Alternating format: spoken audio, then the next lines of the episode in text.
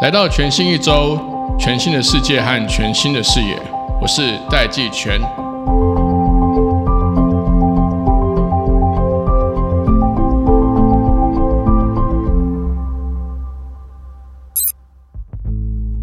我们今天邀请到 Amazon Web Services 台湾暨香港总经理王定凯 Robert，跟我们分享，当我们的购物、生活、娱乐，甚至孩子的学习都在网络上的时候，我们不管是企业还是国家，数位转型、上云相关的基础建设和我们的团队部署，应该要来怎么进行，打造一个安全的、治安的环境，也变成刻不容缓的事情。那 AWS 可以怎么样帮助我们办到这件事情？最重要的其实是人才的缺口成为了重中之重。我们也借这个机会，请 Robert 跟我们深入解析了 Amazon 的公司文化跟全球的企业文化，也在这集之中很无私的跟大家分享。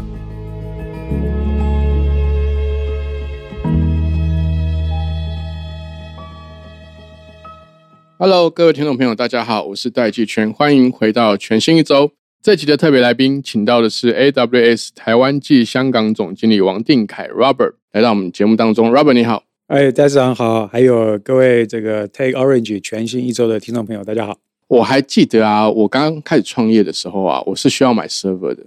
我当时在二零零六年年底的时候，那当时我还对 server 有错误的想象，我以为 server 就是 PC。可是当我去寻购二手，因为设备一台很贵很贵，所以我就先买二手的。我才发现那个 server 是长条的一片的。但创业没有多久，其实呃，Amazon 就推出了 Web Service，也就是现在缩写的 AWS。那一路发展起来，到现在其实不管是上云，或者是消费者行为，甚至供应链的客户，如果我们没有在云上，我们根本就没有办法做生意，甚至连政府根本就没有办法运作。那首先是不是可以请您先跟我们分享一下，说这这股上云的趋势呢？AWS 是怎么样去取得先机，先看到这样的机会？那现在又是处于什么样的状态？好的，呃，AWS 这个的这个创业其实也是很有趣，刚好就是刚刚市长提到两千零六年那个市长创业那一年，也是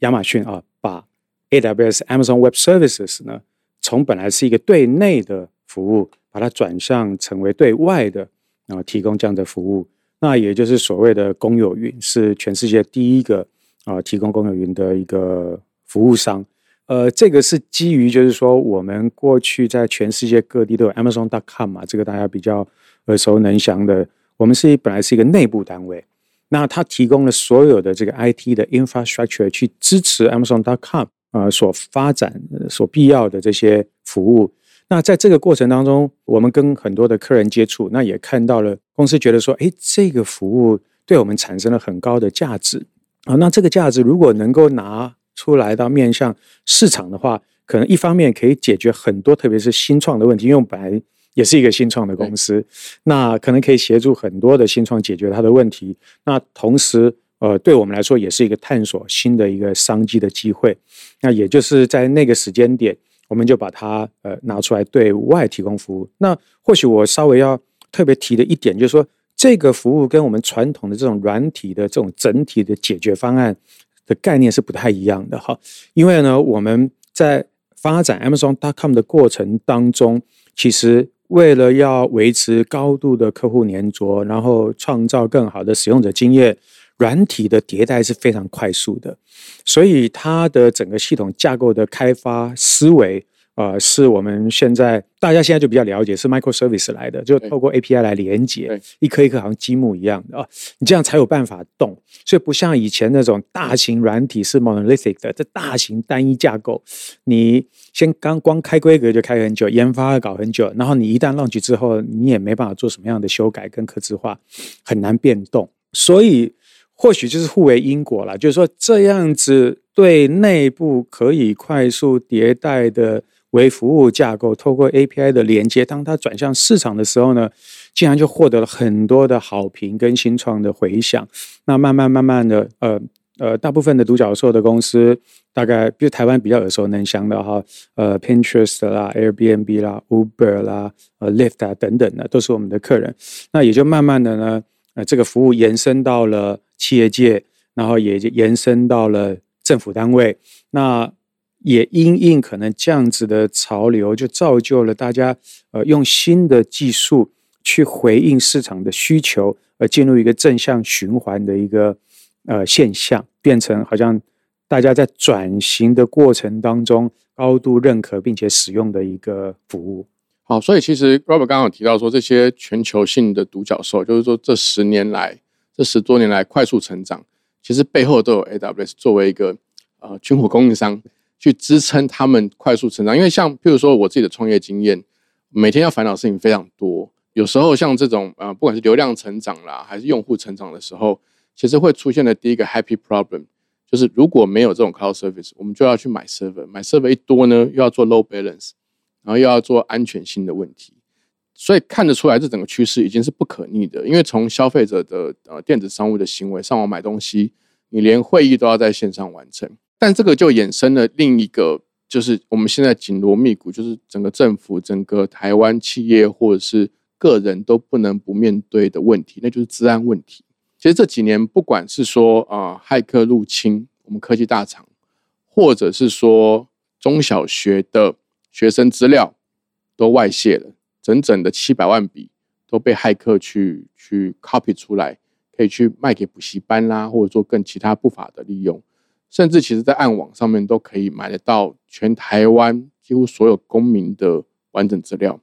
那像这样，不管是呃我们政府讲的治安及国安，乌克兰也是因为它有一个足够强韧的这个数位韧性，才能够维持政府的营运，还有跟俄罗斯的入侵抵抗了这么长一段时间。从这些角度来看呢，在未来治安这个环节，从云端的这个架构上来看。AWS 的观点跟经验是什么？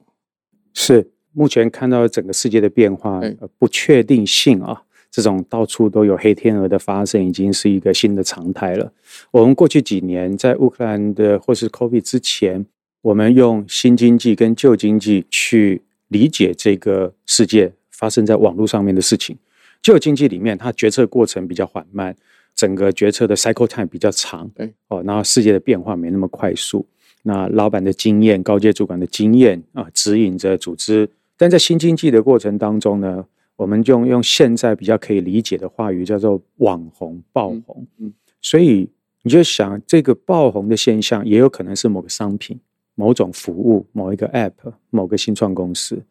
所以，就刚刚上人讲的，当你爆红的时候，谁把你撑着？对，对吧？你的 infra 不够了，你没有准备好。当你爆红之后，你马上就黑了，因为 你使用者经验不好。对吧？那我们有一个台湾很有名的例子，就是这个江辉要退休了，忽然之间太多人上网了，才买票。那也包括疫情的期间，就讲到这个疫情呢，他就加速了大家对这件事情的认知。哎，那疫情啊，就不要减少人的接触啦，停课不停学啊，要在家上班啦，甚至政府要透过网络去发放很多的一些服务啊，口罩啊，疫苗的登记啊等等的。哎，怎么一上网就卡住了呢？这个如果是在商业界在新创圈的话，那这就是使用者体验不好。对，使用者体验不好，就粘着度丧失。对，那客人就一去就不回头了。对，所以这其实，在商业界是非常不允许的。好，但是也刚好反过来说，这个让很多的决策者思考说：别人怎么可以，我怎么不行？对，所以这个。IT 部门的压力就来了，哎，为什么你都说我们没问题，怎么一出现问题你就有问题了？嗯，哦，这个让很多的组织开始去思考，所以我们说，通常推动这个数位转型的哈，有的都是这个 CEO、C 叉 O、C、CFO 这种 C C 字辈的。那 COVID 的出现就多了一个 C 啊，就 COVID 也推动了很多的这个数位的转型。所以当这种不确定性啊发生的时候，你这个组织。这不管是新创也好，企业也好，政府也好，要 take some action？就回到刚刚呃上讲的这个乌克兰的这个事情。好，乌克兰它国土面积是台湾大概二十倍大，对，啊，它在战争初期，它其实就把很多的国家的重要资料呢，就已经就移到境外了，境外了嘛？对，然后这个泽连斯基总统他还有一个特别的要求，就是他希望维持国内金融体系一个正常的运作。是，就是你我钱不是钱，那就麻烦了。所以他们连金融运作都是透过境外，是是是是维持境内的金融运作。是，所以其实呃，在这上面我们也协助了乌克兰做了一些事情。那呃，最后就是这个呃，乌克兰总统也颁发给我们一个这个最佳的这个基础建设奖。对，呃，那这个基础建设就是在如何在境外协助并且维持乌克兰在战争时期一个国家的正常运作。这个是战争时期的最佳例子嘛？是所以其实回到呃中诊这个例子，跟刚刚这个 Robert 提的，是不是说我们面对黑天鹅群飞的时代，也就是说不确定性没有办法去预估的状况，我们去增加所谓的数位韧性，在呃操作型的描述上面，是不是就是我们去增加弹性的可能，是的，来去预做准备？是的，也就是说，因为其实像 AWS 这样提供的这个这个服务的结构，一个是说在建制上的弹性是用积木型的方式来做，不管是会员系统啦，还是这个呃商品的推荐系统啦，甚至各种 Web Service 的呃 function 或或 application，都可以根据应用去一个一个从 function 去拉这个 module，是看不同的 KPI 去开发，这个是在开发上面的这个弹性。第二个是说，你如果在需求突然暴增的时候，在整个虚拟伺服器或是流量的管理上面，AWS 也可以提供这样的弹性。也就是说，用弹性去增加韧性，用韧性去处理不确定性。是非常正确。就是其实我们的呃云的服务呢，可以给到大家呃几个优点。对呃，刚刚上大概都有提过了，flexibility，对这个弹性。对啊，那你的产品如何快速的迭代，透过积木的组装、不同的排列组合去解决你想要的问题，而不是就是说我要为了一个解决一个问题去买一个什么 solution，、嗯。然后再部署、测试、维运等等的啊、这都是比较过时的软体开发跟维运的概念，所以 flexibility 很重要。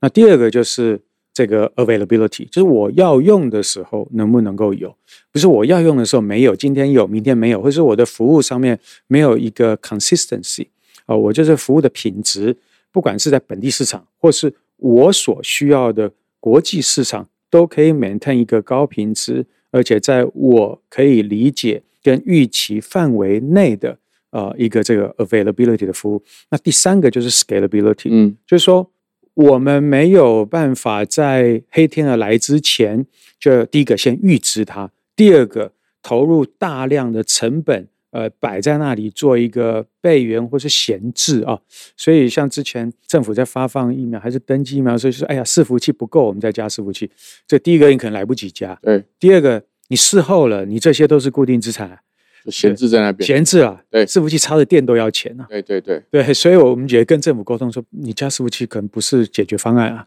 好，所以说 flexibility、availability 跟 scalability 其实就是这个云服务在应应这一种，你看好这个爆红跟黑天鹅可能是一体的两面。对，如果从正面来看的话，哇，这个忽然之间一个服务，漂亮的黑天鹅啊，对，那漂亮的 problem，对 Exactly，所以就是说，那你不漂亮的黑天鹅来的时候，对不对？那大家可能就抱怨呐、你的压力啊等等就来了。所以这个可能嗯呃就引起了很多单位哈，包括主管机关的一些高度的更进一步的理解这个事情。像刚刚 Robert 讲乌克兰的例子，这当然是呃我们在台湾，我们光是现在的国家的治安，甚至有很多电子商务平台，它的资料外泄，甚至很多交易的金融公司的资料外泄，AWS 在全球都有提供服务。AWS 的经验跟观念是什么？是呃，其实 AWS 呢，安全对我们来说，我们叫在我们内部叫做 Security is Job Zero。对呃，就是我们如果这个没有 security 的话，什么都不用讲了。对，所以 security 对我们来说是一个呃高度重要的一个事情。那我举几个层面的例子来，第一个就是说，我们提供的这个治安呢，其实呃通过了这个呃绝大部分可能全世界各个不同的这些治安的标准。对哦那那因为有些朋友说，哎，那个 ISO 二七零零一是不是我有公司有 ISO 二七零零一啊？那是不是就是足够了？我有安装防火墙啊，或者有防毒软体啊？呃，其实刚刚我们讲的这些东西都不错，它是可能是都需要做，但是啊、现代的治安的挑战在于破口太多了对。我们如果沿用刚刚讲的这个，你在家上班，那你在家上班，你平常在封闭的网络环境里面，呃，你可能可以管得好。对，但当大家都在家上班的时候，人人开都上放网络了对，都开放网络了。那每个员工、呃，厂商、供应链里面的这些环境治安，你没有办法掌握的。所以现在的治安它是一个非常动态的，而且有非常多破口的。所以呃，现在治安呃比较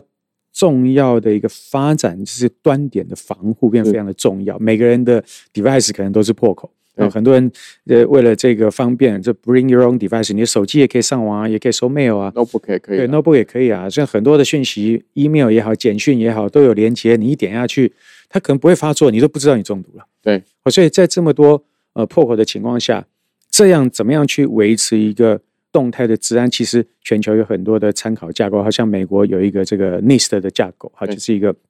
很好的一个参考架构。你怎么样从这个侦测到治安的防护，到治安的抵御，到最后治安的复原等等，一步一步的都有架构性的方法来做。那简单的来说，其实这个治安还是有分专业与否，就是就好像钱一样哈，你说钱放在自己家里面的床底下安全，还是放到银行里面去比较安全？对。但现在因为可能这个呃云的技术还不是那么广被，就是可能管理阶层啊，或者是很多的组织去理解。我想新创对这个非常理解新。创很熟，对对，那所以说，呃，其实在这个治安上面，你把这些资料交到呃专业的公司里面去，呃，就像我刚刚讲的对，呃，我们对于治安的认证也好，然后客人可以选用所有的这些加密金钥也好，啊，那或者是说你自己保管你的加密金钥，我们也不会有你的加密金钥。就是说，我们假使是一个银行管人家钱的钱是客户的钱，不是我们的钱，我们是不能乱动。对，好，那所有一切的这东西呢，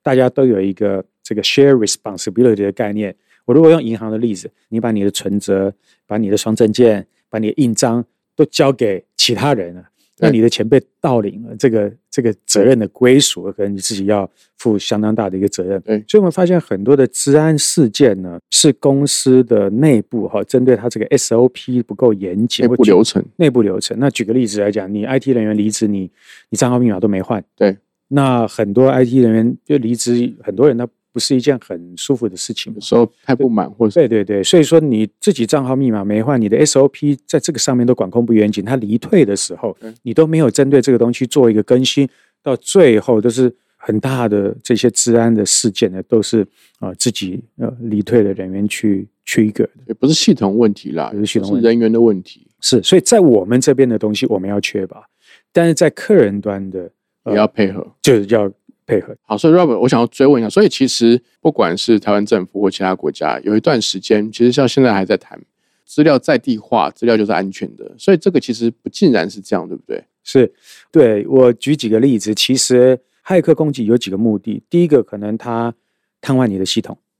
哦，那他瘫痪你的系统有几个目的，他有可能炫耀他的技术，嗯，呃，那现在现在有商模的，他是要来要赎金的，对对对，他现在要赎金，就冻结你的系统之后跟你要赎金对，好，所以它的样态很多，它也不一定马上发病。嗯，那如果从国家的角度来看呢？比如说其他国家是怎么做的？目前其实包括台湾，我对我们政府也提供了很多的便民的措施，很多东西你不需要临柜，很多的东西你可以透过网络取得政府提供的公众服务。呃，这个其实已经是也是新常态，因为呃随着科技的变化。那随着就是说，我们国民年轻人一代一代的说，其实现在大概满二十岁的人，他都是网络原生世代了。就是他一出生啊、就是已经有这个宽频的上网，已经有无线的上网触了。碰荧幕了，是的，是的。所以其实呃，随着这样子全球的趋势跟科技的进展，全世界的各国政府都是需要的。好，那在这个时候就考验政府在这上面的能力了，因为刚刚我们讲网络原生世代，它的网络经验值啊，是比可能政府要高很多。高很多的，对。对。对嗯，所以、呃用我们行业里面的话，你的客户粘着度嗯，就来自于你的使用者经验。对，那这些使用者经验，他如果是重度使用者的时候，你政府的网络服务经验不好，一下子在网络上面就变不满。就出来，就变对。不满了。你原本想要呃能够便民的，反而啊就挨骂了。所以其实我觉得这都考验着，就是说，不管是中央政府也好，地方政府也好，你的技术能力，现在已经不分民间或者政府了，因为大家面对的都是同样的 end user。对我们每个人都是 end user，对不对？你只要这个服务不好，你就是骂；如果是民间服务有选择的话，那 app app 马上就删掉了。那政府我是删不了，但是就就民怨就会造成。对，对，所以我如果举个例子，日本政府在二零一九年啊，它本来有一个自己呃日本几个大企业做的这个霞关云啊，那在从二零零五年前后开始发展了，这个也十多年了，但他发现说他要更新，他要维运，他的治安能力，他要继续的这个扩张。可能成本都非常的高，那可能也没有办法达到它便民服务的效果，所以他在二零一九年的时候呢，就日本的部长啊，他是那个呃总务大臣啊，叫高市早苗，这就宣布了用 AWS。哇，这个这个他这个在记者会上面回答记者的询问，就是为什么不用国产业者？很大胆的，对对对，这个我觉得这个部长是直球对决，就技术其实也是一翻两瞪眼啊。对啊，那你诉诸什么？其实。就是拿来比一比就知道了，输出什么也没有什么太大的意义。对，因为他跟媒体是直球对决。二零一九年的时候，对对对。那这个网络上面呢，还有还有一些 video 可以去找得到。对对。那所以我想就是说，政府它面对提供。民众这样便民服务或者公众服务的压力，其实跟民间企业是一样的。你是没有办法用旧的武器去打新的战争的。可是，Rob，我问你哦，因为日本在我的观念里面，他们其实，在不管是企业运作或者是数位转型，态度跟速度是比较保守跟慢的。所以我刚刚为什么会特别问，说是二零一九年，所以日本现在的做法是，日本有一直强调 data 要 localize 吗？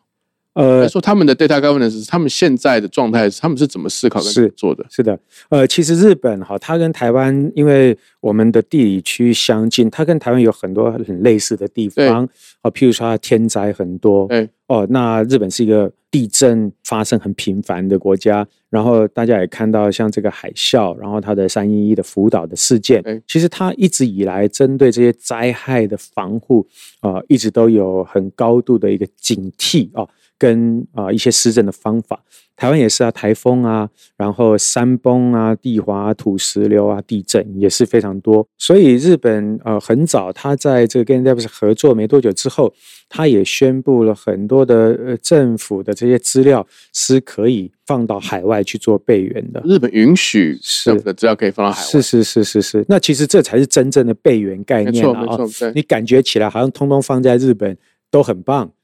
但是如果你就像福岛啊，像你电力中断，或是你有比较大的这种天然灾害的时候，你三十公里并不代表什么，没错，你三十公里所以扫到。一样没有用，对。对，所以你真正资料要让你想要用就拿得到，或者说你真正发生大型灾害还能够找到找回来的的情况下，它就比较高瞻远瞩哈，就是一方面就延伸到海外了，另外。针对通讯，它其实也有卫星的一些呃这些对对对一些 backup 方案，就是说，那我 data 有，但是我 communication 没有。那其实这也非常值得台湾思考了哈。天然灾害也好，战争也好，然后我们对外的海缆也好，呃，其实这都是一体的好几面。嗯，那其实民间企业呢也。因为我们台湾很多的行业都是做全球供应链的哈，那我们也发现很多的客人正在被他的上游的厂商要求在做这件事情。整个全球的数位转型，它的阶段是先消费者在上网买东西，这个网络上面的卖家就开始要先数位转型。这所以一开始为什么 AWS 的 W 跟 S 是 Web Service 嘛？当这些这个卖家开始上网之后呢，他就开始希望他的供应链也开始上网。他开始希望他的物流商也开始上网，希望他们的制造商也开始上网。那制造商上面就开始要求他们的组装厂要可以上网，元件制造也要上网。是的，这样一路一路这样这样串下来，我们这样这么多这么大的需求，我觉得这个对于台湾来说，我有意识到一个很严重的问题，就是人才问题。你看哦，光是我们二零二二年，我们光看得到的新闻，就已经有很多大学就已经关门了，教育部就已经出手开始关门了。这样就是说，因为他招不到生嘛。现在很多研究所或者是这个博士班，也都是招生的人数都是零，就是不是说大家不愿意念，是出生率就已经相较于我那一年，我那一年的出生人口数是接近四十万，大概四十万人。可是今年呢，今年预估大概就是十五万人上下，搞不好连十五万人都不会超过出生人口数哦。然后呢，根据现在对于大学生或高中生的调查。他们跟以往相比，像我那个年代，其实大概七八成都是念理工科的，不管是些软体呀、资安啦、资工啦、资讯管理啦，这也会甚至是电机、机械这些的人才的需求缺口这么大，Amazon AWS 是怎么去看待这样子的一个现象，跟我们怎么去应对这样子人才的这个缺乏上，不管是对企业来说，对国家来说，这个需求这么恐急，那这些人才空缺，我们要怎么来面对？是。问题我们是这样看，因为可能我们过去从创业以来，一直跟年轻呃的创业呃社群啊互动很深，互动很深。然后我们的开发者社群全球哈，其实也非常的庞大，非常强。对，那这里面有很多的大神，就说年轻人，我们的 DNA 里面就是跟着这一群人一起走出来的。一方面，就是年轻人对于是网络原生世代嘛，对，对 technology 有热情。那对创新有很多的 creativity，对，那在过程当中，我们就很自然而然，就在我们的 DNA 里面，我们就跟年轻人走得很近。所以，如果举个例子来讲的话，我们从在台湾，从二零一四年到现在，我们在培养超过十万个大学生，十万个，十万个。那然后我们这这几年又延伸到了 K 十二到。到高中去，对，哦，那举两个例子，譬如说，我们跟台积电啊，有针对那个高中的呃这种同学们啊，有办了一个这种半导体的云端学院，在网络上面协助大家更了解半导体，更了解云。那我们像在台中的辖区里面，台中市它有五十二所高中职，那也跟我们透过逢甲大学呢，我们把这样子一个。云的一个服务跟教育呢，跟逢甲大学合作，延伸到高中职里面去。这一件事情呢，我要再举另外一个例子，说我们怎么样去营造这样的环境，让这么多的年轻人，呃，源源不断的加入我们。我们有几个概念，第一个是我们很重视从游戏中的学习，对，因为我们云服务嘛，微服务 microservice 透过 API 的连接，本来就好像像拼积木一样。所以呢，每一个就一盒积木发下去，每一个人拼出来的可能都不太一样，所以他对创造力是一个挑战跟考验。那我们也非常习惯，就是说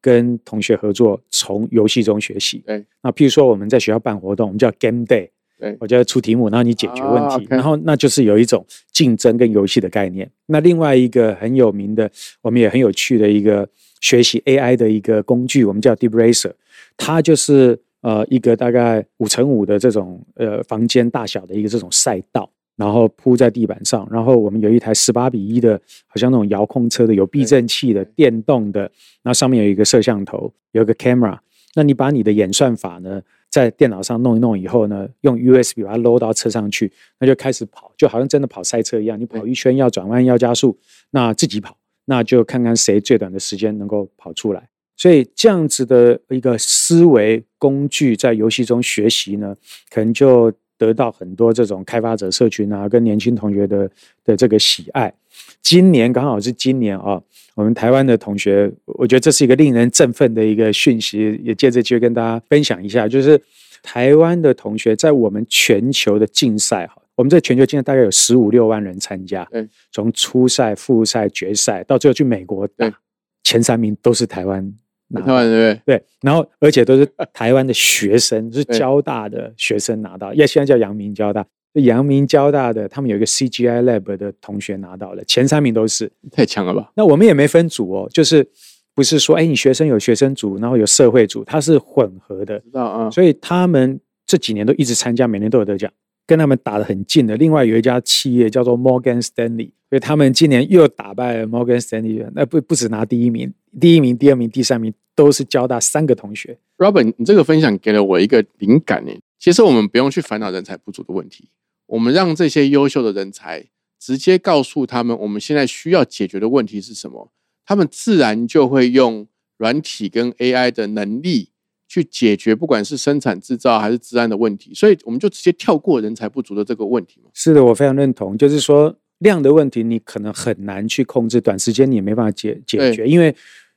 一个小孩子出生到长大，你要二十年，这这少子化，今天这件事情是二十年前就决定了，没错，对吧？错，对，可能一二十年前就决定了，对，所以你你是没有办法短期内解决量的问题。那但是质变一定可以引起量变的，你怎么样去用质去解决量的问题？那在这网络的世界里面，这种看到很多的这种用技术，然后用少数的人去解决绝大多数人的问题，它不但带来了很高的战略价值，它也带来了很多的商机啊！很多独角兽就是这样出来的。因为 Amazon 也很习惯这样思考问题，Amazon 根本不会思考说，哎，我们的物流中心劳动力不足怎么办？Amazon 是说，我们有这么多的货，有什么新办法是可以更有效率的来去做配送跟物流。是的，所以最后的 solution 就是很多很精确的那个仓储机器人，是的。它就变这样。这个跟我们的文化有点关系，就是说我们的文化里面呢，我们在思考跟处理事情的时候呢，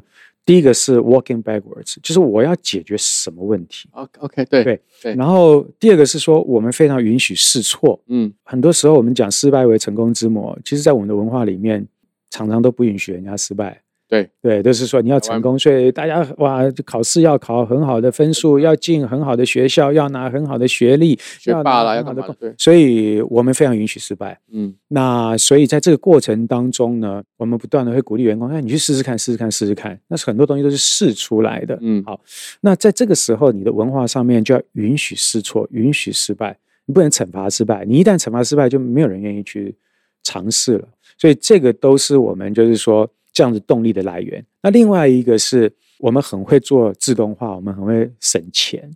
啊，因为一开始我们是 Jeff Bezos 是卖网络上卖书的、啊，对，书也不是你写的、啊，对那人家也可以上网卖啊，对吧？所以你怎么可能在这里面能够赚大钱？对。然后慢慢的，我们从卖书开始卖很多的东西。那在这个过程当中呢，一定会用到很多人，但是用到很多人，第一增加成本，第二个人的抽率很高。嗯那我们赚那种微利微薄的利润的，譬如说我在网络上买五样东西，结果你 ship 了六样，嗯哦，或者说你少 ship 了一样，怎么办？你这个都会增加来回这些客服的成本啊、logistic 啊等等的，所以我们就非常习惯做这种很高度的自动化。对，所以也借这个机会跟听众朋友分享一下，你常常看到网络上面，哎，亚马逊要做这个无人仓库啊、无人机搬运啊、无人商店啊、无人这个、无人那个的，其实都是做 automation 对。都是为了省钱，对，都是为了降低成本。那我们也很少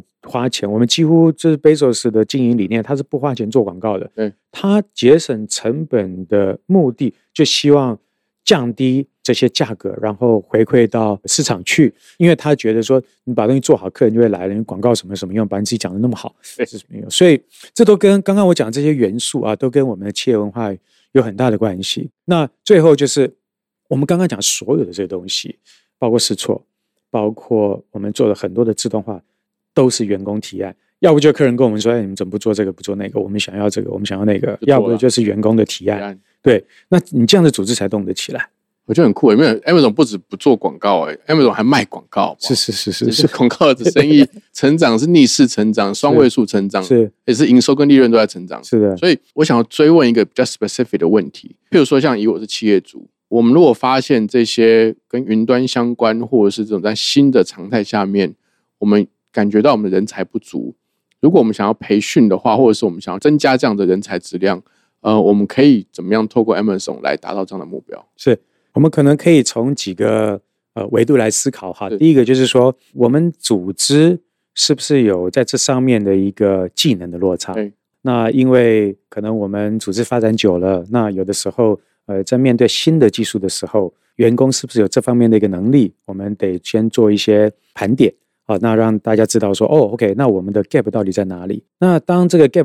identify 之后，就比较清楚我们需要去补足的这些领域，所以我们可以定定一些正式的一些训练计划。所以这个云端的转型就可以有一个阶段性的一个目标跟这些 checkpoint。同时就是说，空有这些技术，呃，我们做了盘点，我们知道技能落差，然后我们把计划定定出来之外，怎么样让组织去养成这种 cloud 的这个 fluency，让这个云端有更高的熟练度？哈，就是其实这个是一个跨组织的问题，对然后不是说，哎，这个 IT 的人员你训练就好了，那其他人员对这个云不太理解，在不太理解的情况下，他恐怕他也没有办法去真正去应用起这些技术。那其实如果从新创的一个 practice 来看的话，哈，新创团队它常常都是 IT 就是作战单位对，它没有分什么你是后勤的啊，我是前端的啊、MIS 啊，没有这样子的分别。所以这个某种程度就是说，必须要透过这个决策者去引导一个 cloud，我们叫 cloud 呃 fluency，就是云端熟练云端的这样子文化是